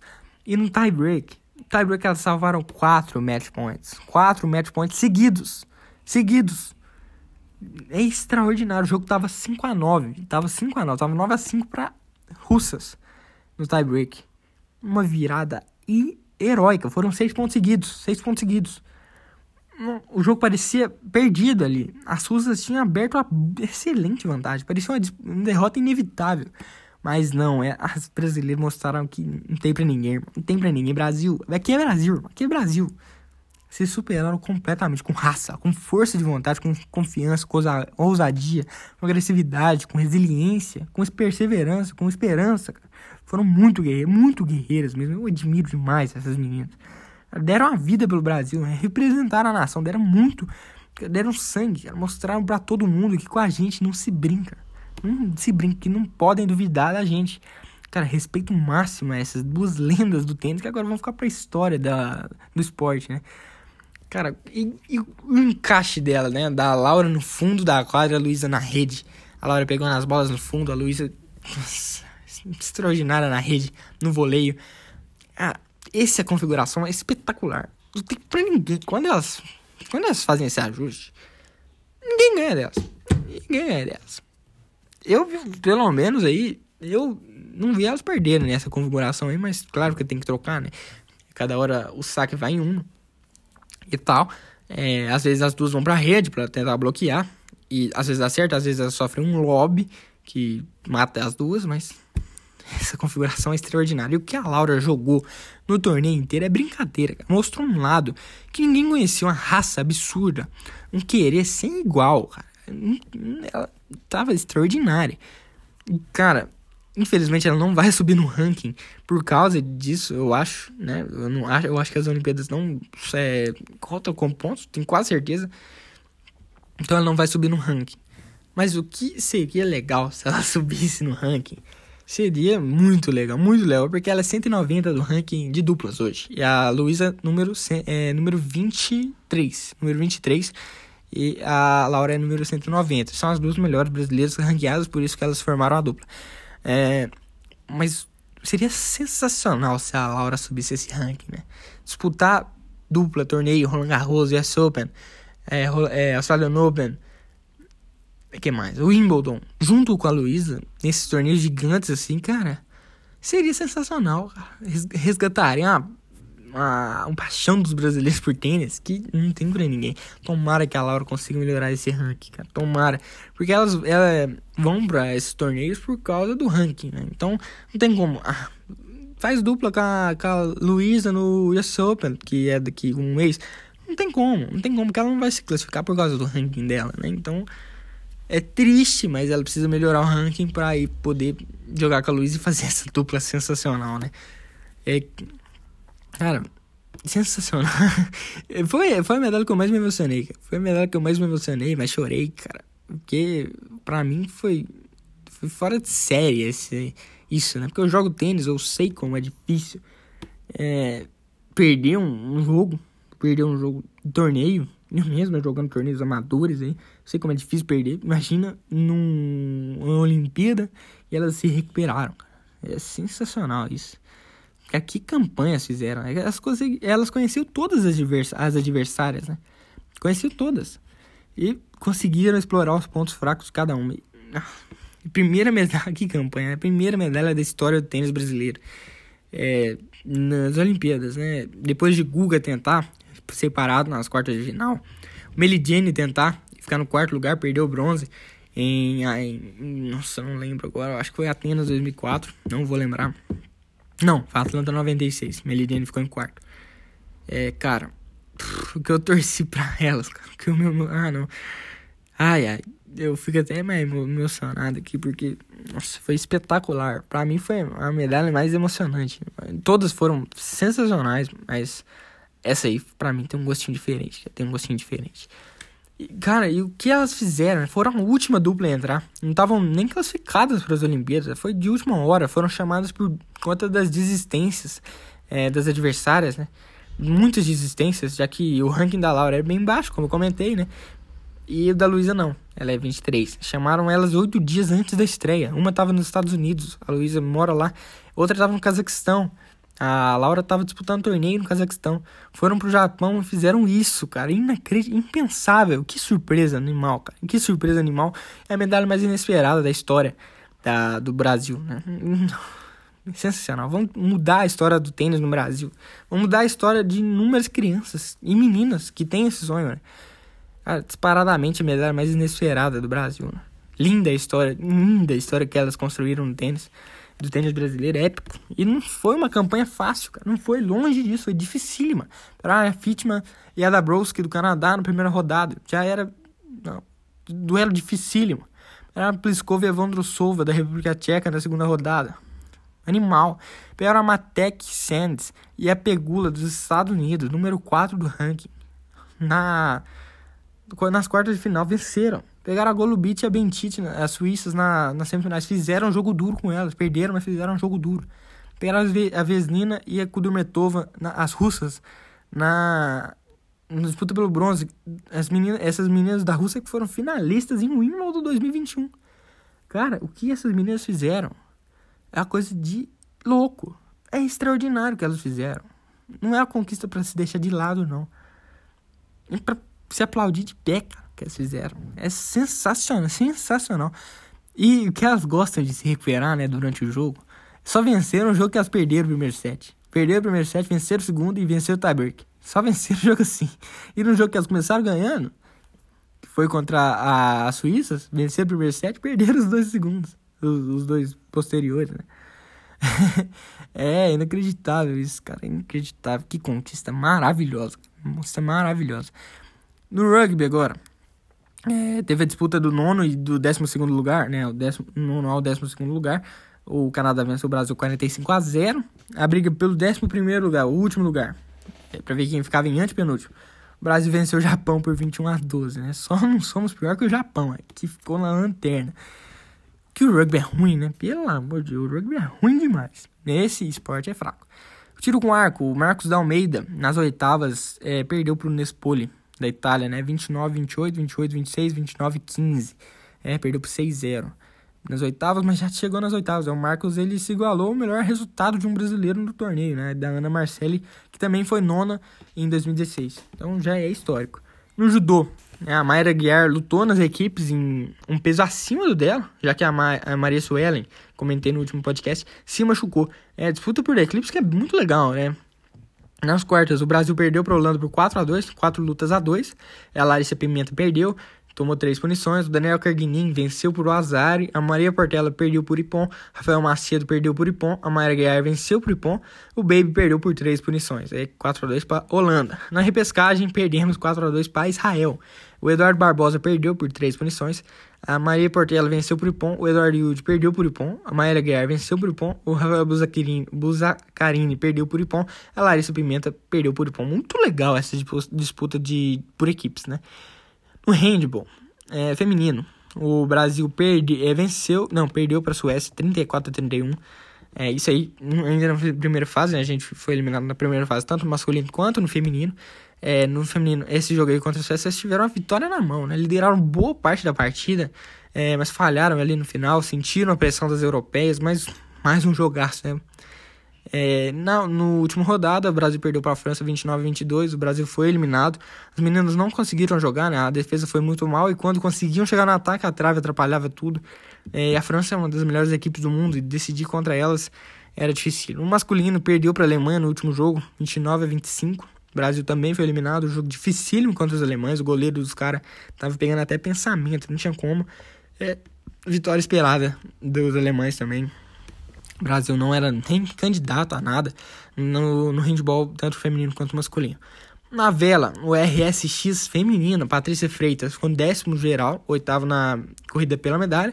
Na 17, o Samuel Albrecht e a Gabriela Nicolino ficaram décimo geral e décimo na é, regata pela medalha. Na 49er masculina, é, 49er apenas. O Marco Grael e o Gabriel Borges ficaram em 16 no geral, nem foram para a medalha race. E no, no fim, o Jorge Zarif ficou em 14 no geral. O Laser, Gabriel Schein, essa lenda da, da vela, se despede da classe Laser, né? A gente ainda não sabe se ele vai disputar outra, outra classe ainda nas Olimpíadas. Ele ficou em oitavo no geral, 19 na medal race. É, em 470 masculino, o Henrique Haddad e o Bruno Betlin terminaram em 16 no geral. 470 feminino, a Fernanda Oliveira e a Ana, Ana Barbatian ficaram em décimo no geral. E 49er FX, né, que dá tantas alegrias pra gente, a Martine Grael e a Carrena Kuzna, é, Carrena Kunze, primeiro geral e terceiro na Merda Race. Ouro pro Brasil, né? Sensacional, sensacional. Bicampeões olímpicas, né? Imagina você poder falar isso. Eu sou bicampeã olímpica. É sensacional. Que domínio brasileiro na vela, né? Martini e Carrena foram ouro no Rio e agora perdão, em Tóquio. Espetacular. Elas dominam o quesito, né? Apostaram uma estratégia diferente na regata final e deu certo, né? Foram sozinhas para um lado. É, na largada, né? Largaram pro lado direito, todo mundo largou pro esquerdo. E a estratégia deu certo. É, deu certo, a correnteza é, tava uma correnteza inesperada ali e conseguiram ficar em terceiro, garantir o ouro. É sensacional. Administraram muito bem a regata com a correnteza inesperada ali. E conseguiram esse ouro, né? A Argentina ganhou essa corrida pela medalha e o título veio pro Brasil. Aí é muito bom. A gente se dá bem em cima de Argentina é muito legal, muito legal mesmo. É, Martina Carrena, sensacionais essa vitória, né? E a família Grael que segue dominando na vela.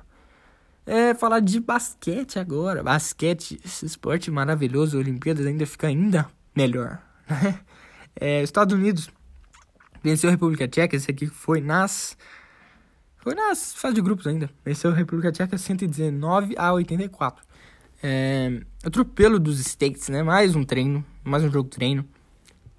Pelo jeito que estão começando a dominar os fundamentos do basquete FIBA, cara, tá dando jeito, tá dando liga, né? Os tchecos assustaram no início, mas foi só é, no início mesmo. Mais um baita jogo dos States. Depois daquela derrota sobre a França na estreia, né? O Jason Taylor dominou 27 pontos. Kevin Durant fez história, 23.8 rebotes, 6 assistências. É o novo recordista em pontuação de todos os tempos da seleção americana. Ultrapassou o Carmelo Anthony e o tricampeão olímpico, o único tricampeão olímpico. É, mais um massacre. E para dar confiança pro mata-mata. Espanha venceu. Não, Eslovênia venceu a Espanha. Esse jogo eu quero destacar demais. 97 a 92, jogaço Eslovênia mostrou a força do elenco e que não é só Luka Doncic, né? Que partidas dos eslovenos para conter a poderosa Espanha, que tem jogadores excepcionais. Luka Doncic seguia invicto com a camisa da seleção eslovena. Tava 16-0 nesse momento. Venceu um jogaço contra a Espanha, né? Jogadores multicampeões. É, também na fase de grupos, nessa última rodada, a Argentina venceu o Japão 97 a 77, se garantiu no mata-mata, na bacia das almas, mas se garantiu. A Austrália venceu a Alemanha 89 a 76, a Itália venceu a Nigéria 80 a 71 e a França venceu o Irã 79 a 62. Nas quartas de final, França venceu a Itália 84 a 75, jogaço do Rudy Gobert, 22 pontos, jogaço também do Nicolas Batum, humilhando nas assistências e no, nos rebotes. É, Eslovênia venceu a Alemanha 94 a 70. Baile esloveno ditado por Luka Doncic, né? 20 pontos, 8 rebotes, 11 assistências. E o Dragic, que é o irmão do Goran Dragic. Acho que eu comentei isso no último podcast, não lembro, mas ele marcou 27 pontos. E, nesse momento, 17-0 Luka com a seleção Eslovênia não perdia, nunca perdeu pela seleção, perdeu. Ah, não, cara. Ainda nas quartas, Espanha perdeu para os Estados Unidos 95 a 81, que foi um jogaço. Esse foi um jogaço, principalmente dos americanos, né? Deram aula de basquete, estão se acertando, o jogo coletivo tá evoluindo. Começaram perdendo, mas logo reverteram. Dame, Damian Lillard, Devin Booker, Jason Tatum, Drew Holiday, Zach Lavine jogaram muita bola, principalmente o Kevin Durant, 29 pontos. O jogo que ele fez, duelo que ele fez individual contra o Ricky Rubio foi fantástico. O Ricky Rubio meteu 38 pontos, esse novo jogador do Cleveland Cavaliers, 38 pontos. Sensacional o que o Ricky Rubio faz. Se fizer isso na NBA, tem, tem ninguém para segurar o Cleveland, não. E esse jogo marcou também o fim do ciclo Paul e Marc Gasol pela seleção é, espanhola, né? Lendas do basquete espanhol, dos maiores jogadores da história da Espanha, da história do basquete mundial, Paul Gasol e o Marc Gasol, que se despediram da seleção, né? Mas ainda não se aposentaram. Diferente do Luiz Escola, que eu vou comentar agora. A Austrália venceu a Argentina 97 a 59, foi um atropelo. E que delícia, né? A Argentina sendo atropelada. É gostoso ver isso que time esse australiano. Ele tem um ritmo altíssimo e marcou o, o jogo que marcou adeus de Luiz Escola, né? Uma lenda da Argentina, uma lenda do basquete. É, mudou a história do basquete argentino e foi ovacionado por todo mundo da arena, delegações de, da Argentina e da Austrália. Uma imagem muito bonita, né? Se aposentou é, do basquete, tanto da seleção tanto quanto do time. Ele que marcou história, marcou época, né? Nas semifinais. Vou falar da tristeza. Começando com Estados Unidos 97, 78. Austrália, massacre americano no segundo tempo, né? Eu fiquei decepcionado com a Austrália. Fiquei decepcionado com a Austrália porque eles começaram avassaladores. Começaram avassaladores no primeiro tempo. Principalmente no primeiro quarto, né? Contendo muitas bolas de três do time americano. É, cara, eles abriram 15 pontos. 15 pontos foram abertos no primeiro quarto. E a partir do segundo quarto, isso que pode ser chamado de pocada. Porque eles não quiseram ganhar. Eles não quiseram, eles viram que uh, os Estados Unidos estavam começando a engatar, começando a chegar, eles largaram o jogo. Já que sabiam que não ia ganhar e largaram. Deixaram os Estados Unidos abrir mais de 20 pontos, teve hora. Só o Matt Stiebel quis jogar ali daquele time.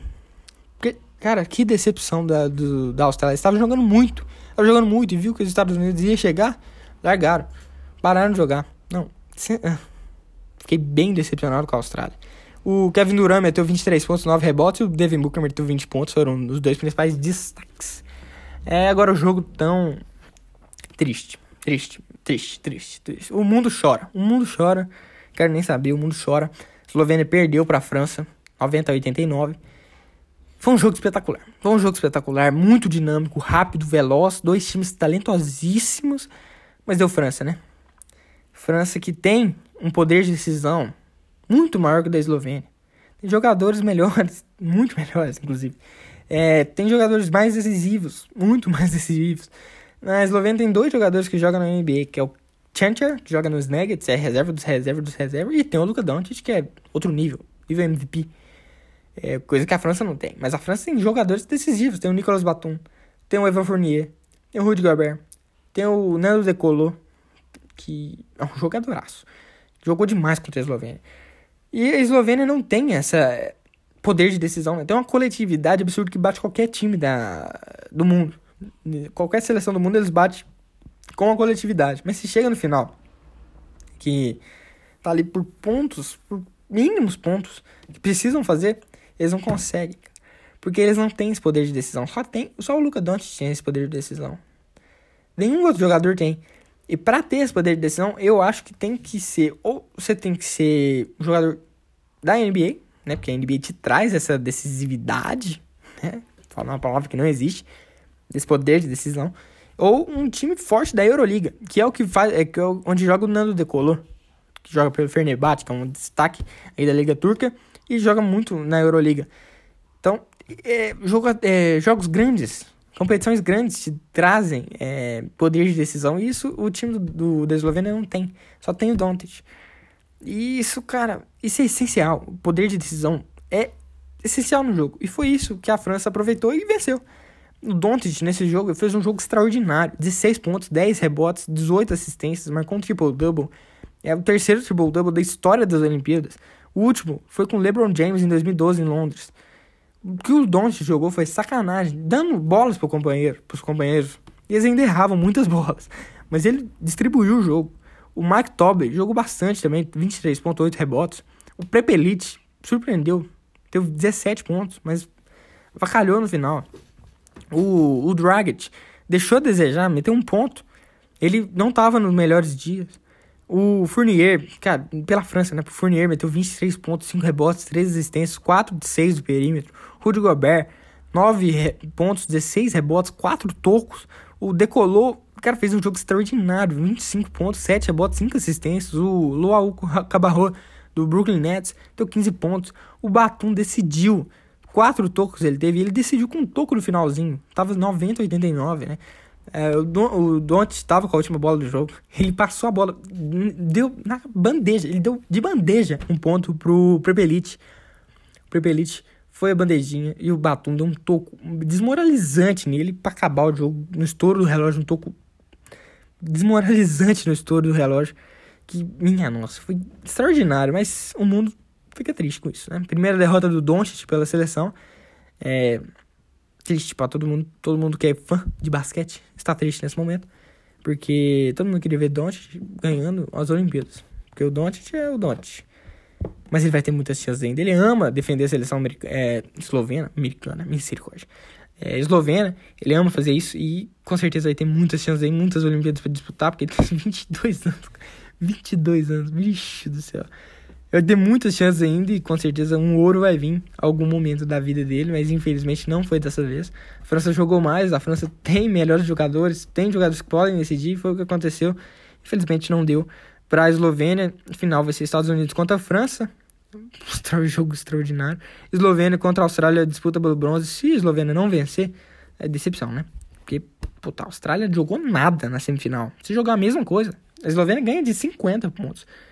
Porque a Austrália também não tem tantos jogadores de poder de decisão assim, não. Tem alguns jogadores, tem maioria de jogadores joga na NBA, mas não são destaques, né? Então, o Luka Doncic pode reverter a situação, pode é, desbalancear o nível técnico dessa partida.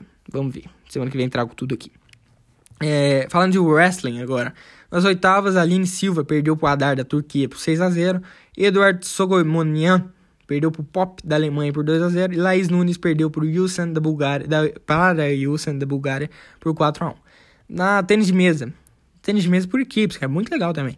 No feminino, perdeu nas oitavas para o Hong Kong três vitórias do Hong Kong contra uma do Brasil. No masculino, nas oitavas eles venceram a Sérvia 3 a 2 três vitórias a 2 Nas quartas, perderam para a Coreia do Sul, três derrotas, é, três vitórias da Coreia contra zero do Brasil. Contra Xing Ling é foda, né? Xing Ling gosta desse trem. Eles dominam, né? É, ginástica artística, final do feminino do salto, ouro para Rebeca Andrade, sensacional o que a Rebeca tá fazendo, né? o que ela faz.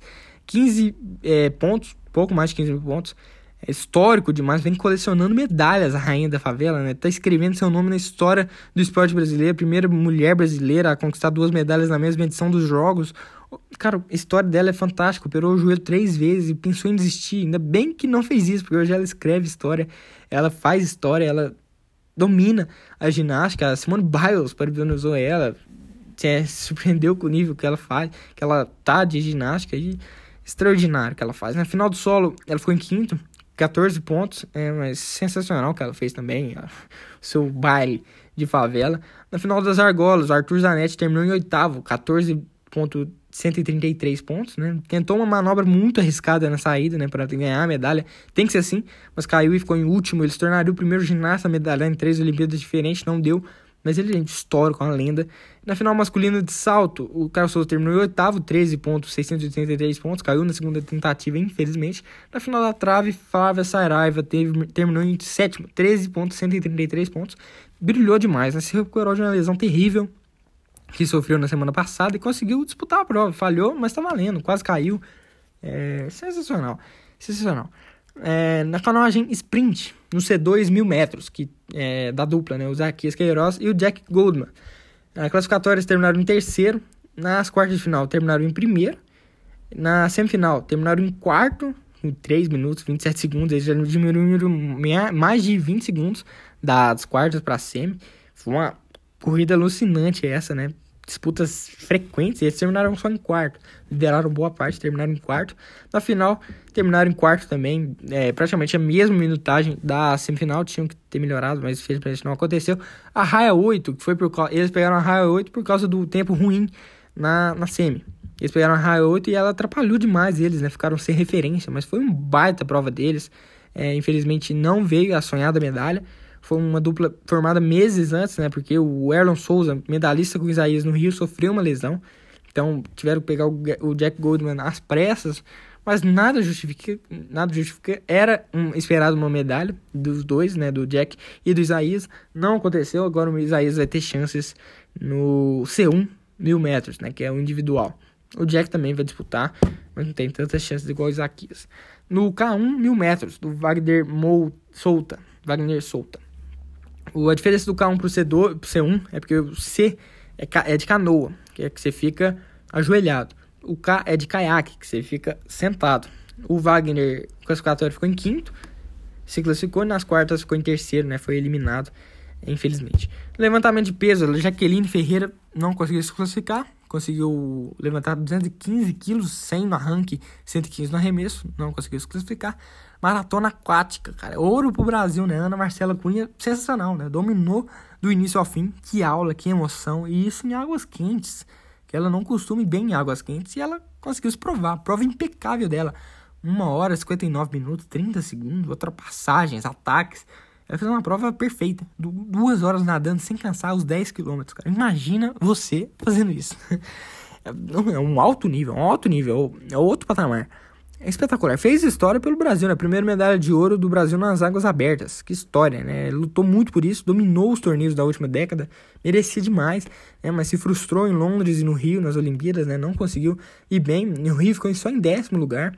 É, se frustrou bastante, mas dessa vez, cara, ouro, impecável, a prova perfeita, dominou do início ao fim e mereceu demais, mereceu demais, ouro pro Brasil e sensacional essa prova, sensacional, assisti e que prova emocionante, cara. Eu achei que não ia ser tão emocionante igual eu pensei, mas foi espetacular.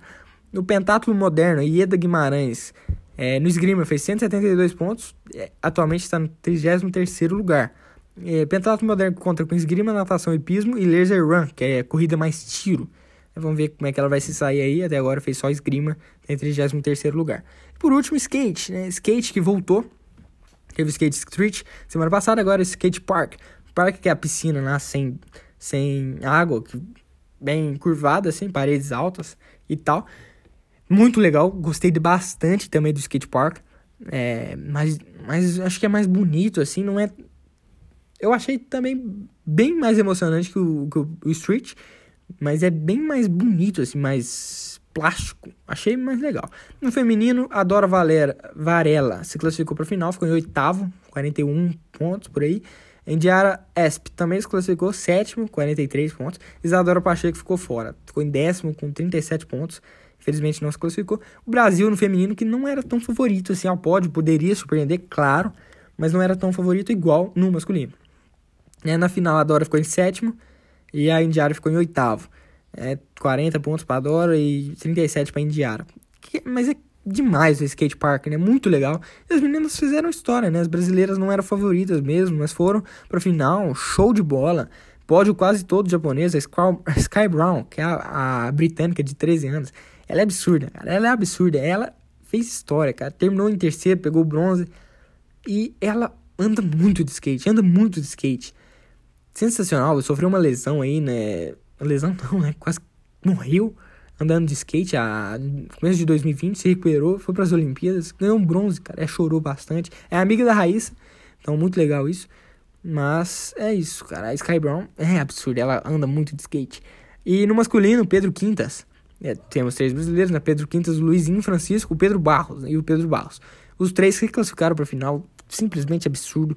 O Pedro Quintas fez 379 pontos, o Luizinho fez 84, o Pedro Barros fez 77 simplesmente extraordinários. O que o Pedro Quintas e o Luizinho fizeram no classificatório foi coisa de louco. Mas o que o Pedro Barros fez na final é pra se aplaudir de pé, cara. Na final foi uma final espetacular, né? Alto nível de skate. É emoção, emocionante. O Keegan Palmer terminou em primeiro com 95 pontos. Coisa de louco. O Corey Gianni O americano, né, terminou em terceiro, pegou a medalha de prata. Ele fez 84 pontos. O Keegan Palmer, que é australiano, ele fez ele quase cravou 100 pontos, cara, fez 95. Coisa de louco. Ele já, ele já é, começou a bater na porta, né? E na primeira volta dele já meteu 94. Uma coisa de louco. Não, o que o Keegan Palmer andou de skate foi absurdo. O Quintas, na final, ficou em oitavo, ficou em último, 38 pontos, mas, cara, é muito bom, muito bom. brasileiro, três brasileiros no final, só o Japão tinha feito isso. Fantástico. O Luizinho terminou em quarto, 83 pontos. Passaram a mão mesmo no Luizinho, passaram a mão. Ele ficou um ponto do pódio, um ponto do pódio, sendo que ele, ele andou muito mais de skate do que o americano, o Corey. Eu, eu achei, eu não sou especialista, claro, mas eu achei que ele andou muito mais de skate do que o Corey. Ele ficou a um ponto do pódio, um ponto certinho do pódio. Se ele tivesse ficado um ponto, se ele tivesse feito um ponto a mais, ele, tava, ele ganhava medalha de bronze. O Brasil teria feito dobradinha. Eu acho que passaram na mão do Cor, no Luizinho, cara. Porque o Luizinho andou muito de skate. O Luizinho andou muito de skate. Ele merece muito. O Luizinho merece demais, cara. Merece demais. Mas ele é novo, 21 anos, vai andar de skate muito ainda nas Olimpíadas. E o Pedro Barros, que ganhou a prata, né? Terminou com 86 pontos. Nossa, que, que cara espetacular. Skate. Espetacular skate, né, cara? O Pedro merece muito, né? É uma lenda do skate brasileiro e mundial. Multicampeão. Ganhou muitas coisas. Não cabe na mão se você for contar os títulos que ele tem. E faltava isso. Faltava as Olimpíadas. Estreou nas Olimpíadas. Ganhou uma medalha de prata aí. Sensacional. Que anda de skate o Pedro Barros é uma referência no skate brasileiro e mundial. Até porque o, o Keegan Palmer, o que ganhou a medalha de ouro, foi lá, abraçou o Pedro Barros, né, se emocionou com o Pedro Barros, né? Porque é uma referência para ele. O Pedro Barros é uma das lendas do skate no auge dos seus 28 anos por aí. E ele merecia, merecia essa medalha de prata e fez história, né, pelo Brasil. Eu acho que ele merecia uma notinha mais alta aí, disputar mais com o Keegan Palmer, mas não deu. Pô, prata, cara. Prata sensacional. Essa medalha de prata. É, acabou, acabou, né? Infelizmente acabou. Fico por aqui. Espero que tenham gostado desse episódio. Tanto se você escutou o episódio inteiro de Fórmula 1 e também de Olimpíadas, ou só você que escutou só esse de Olimpíadas. É, espero que tenham gostado. Indique para os amigos, siga o programa nas mais diversas distribuidoras de áudio, me ajude se você gostou.